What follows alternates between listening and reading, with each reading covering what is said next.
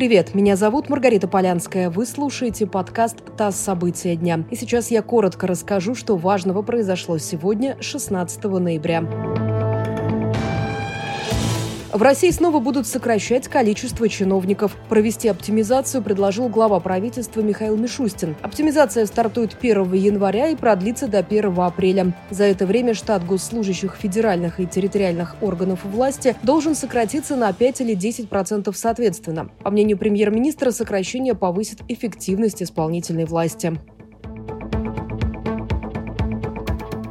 Люди, которые контактировали с ковид-больными, смогут покидать самоизоляцию через 14 дней без обязательного ПЦР-теста. Это постановление главы Роспотребнадзора. Кроме того, теперь выписывать тех, кто выздоровел, можно уже после одного отрицательного теста. В России сегодня зафиксировано 22 778 новых заболевших, и это максимум с начала пандемии.